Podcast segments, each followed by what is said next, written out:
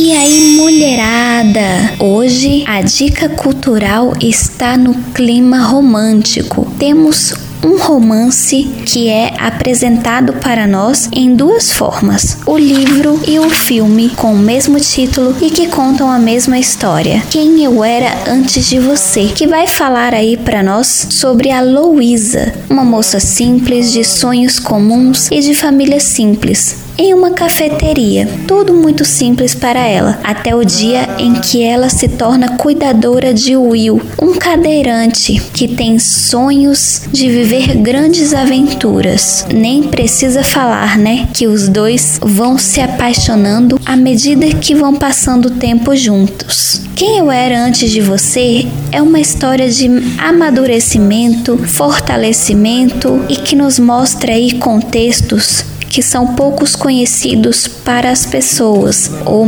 pelo menos para a maioria, como por exemplo a dura vida de um cadeirante e os obstáculos com os quais se deparam todos os dias. Mas também é uma história que nos diverte, com as cenas engraçadas. O Essência Feminina recomenda que você leia o livro e só depois assista o filme, tendo em vista que muito do que acontece no livro é cortado das cenas do, do filme. E essa foi a dica cultural de hoje. Semana que vem, no próximo programa, tem muito mais.